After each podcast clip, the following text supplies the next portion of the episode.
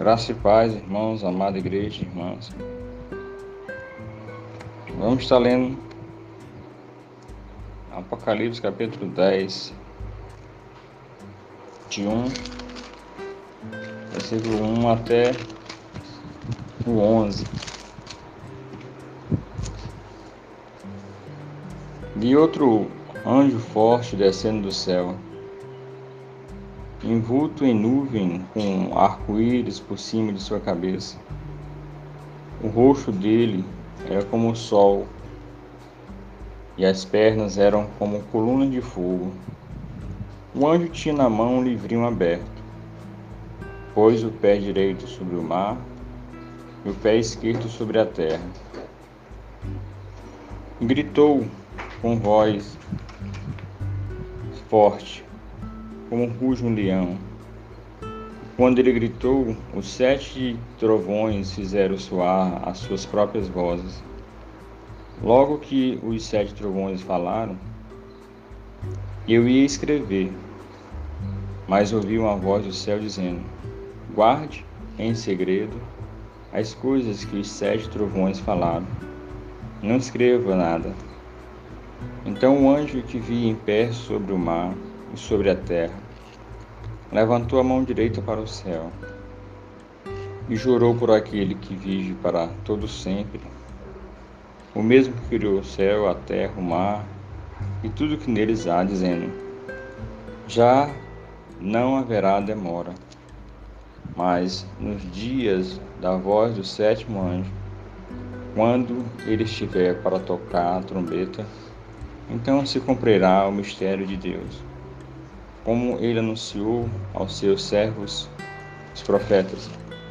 A voz que ouvi, vinda do céu, estava de novo falando comigo e dizendo: Vá e pegue o livro que se acha aberto na mão do anjo que está em pé sobre o mar e sobre a terra.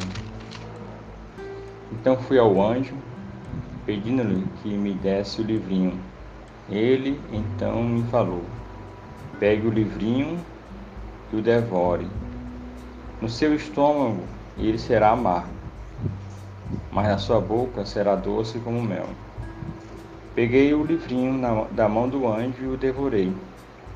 Na minha boca era doce, como mel. Quando, porém, eu comi, o meu estômago ficou amargo. Então me disseram: é necessário que você ainda profetiza a respeito de muitos povos, nações, línguas e reis. Uma visão maravilhosa que, que João tem no Apocalipse. Essas, visão, essas visões elas trazem consolo para a igreja de Cristo. Pois, ao mesmo tempo que elas mostram a mão, o poder, né, de esmagar o inimigo é a mesma mão que traz consolo para a sua igreja. Que coisa belíssima, né? Então é dito aqui que vi outro anjo forte descendo do céu. Olha como a palavra de Deus é, nos orienta, né, no discernimento.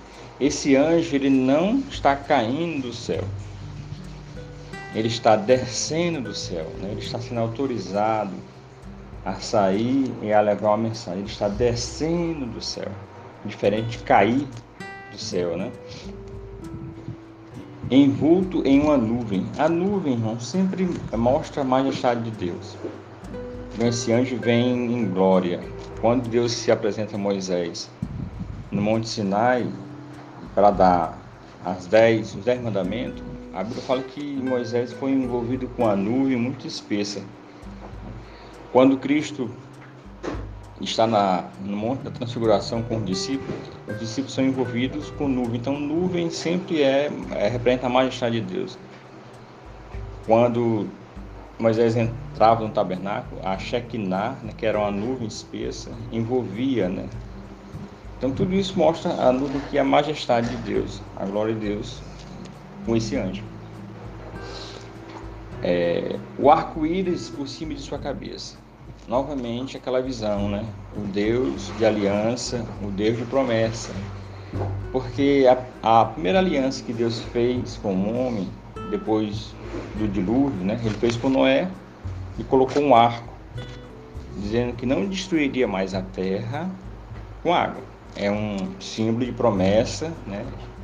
De aliança que Deus. Então esse João vê esse anjo com esse arco-íris para lembrar, ó, é o mesmo Deus, João, né? O Deus de aliança, Deus de promessa, que cumpre o que diz.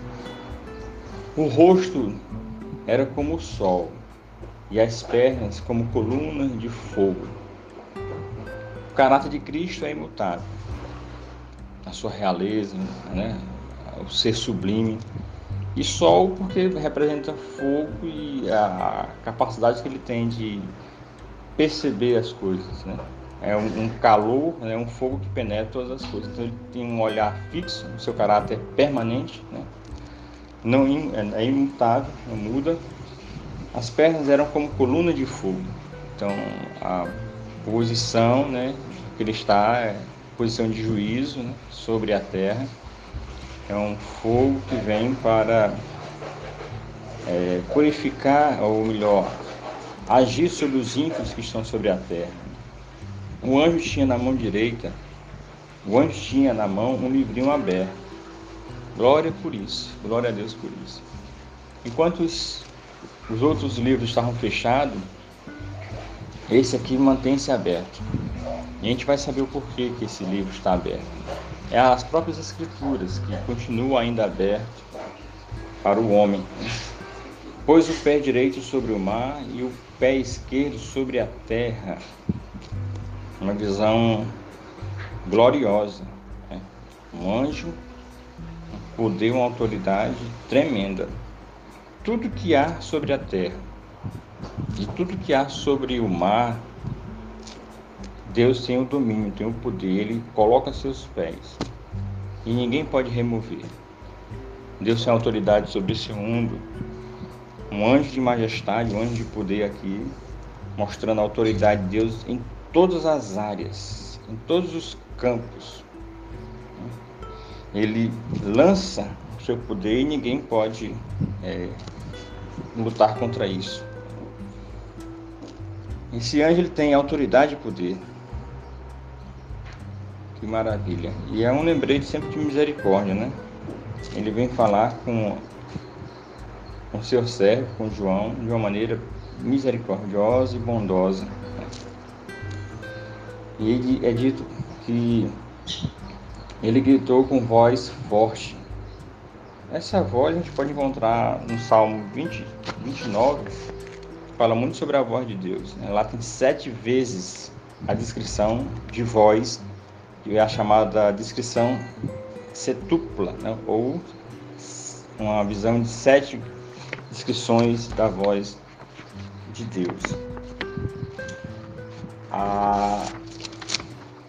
Diz aqui Logo que, quando ele gritou, os sete trovões fizeram soar suas próprias vozes. Há um mistério aqui. João não, é, não foi permitido falar que esses trovões, é, a voz dos sete trovões, é um mistério, mantém-se ainda em segredo. Né? Então, o livrinho é a palavra de Deus, as escrituras abertas para todos os povos. Terra e mar, o, o anjo com a aos pés dele, mostra o domínio de Deus em todas as áreas, a subjugação completa. E ele diz ainda: guarde né, em segredo as coisas que os sete trovões falaram. Não, era, foi, não foi permitido escrever, ainda há coisa a se cumprir, ainda há coisa a ser revelada. Só até aqui no capítulo 10 já é muita coisa. Né? Quanto mais, se Deus fosse falar tudo que aconteceu, vê que uma a mente humana não consegue realmente abarcar tanta revelação. Uma ou duas revelações já seriam muito para nós.